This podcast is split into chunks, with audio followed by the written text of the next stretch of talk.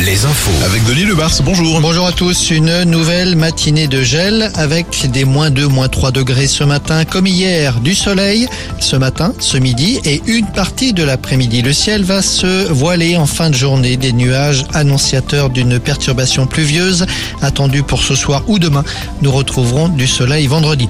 Les prévisions de la SNCF en vue de la journée de demain, onzième journée de manifestation et de grève contre la réforme des retraites. Il faut compter 3 TGV sur 4 en circulation et 1 TER sur 2.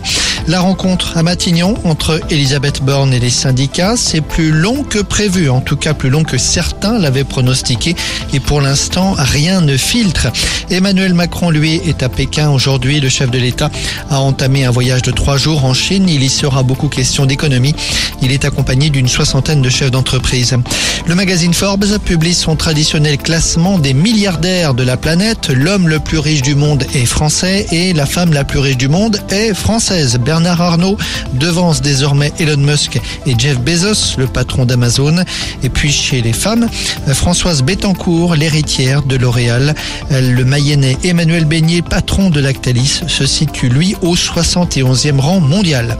Le sport avec ce soir la demi-finale de Coupe de France de foot entre Nantes et Lyon à la Beaujoire. Nantes qui espère retrouver le Stade de France comme la saison passée. À Cholet, Cholet Basket en demi-finale de Coupe d'Europe ce soir. 20h à la Meilleray, les données sont simples pour jouer la finale. CB doit gagner avec un écart de 8 points minimum.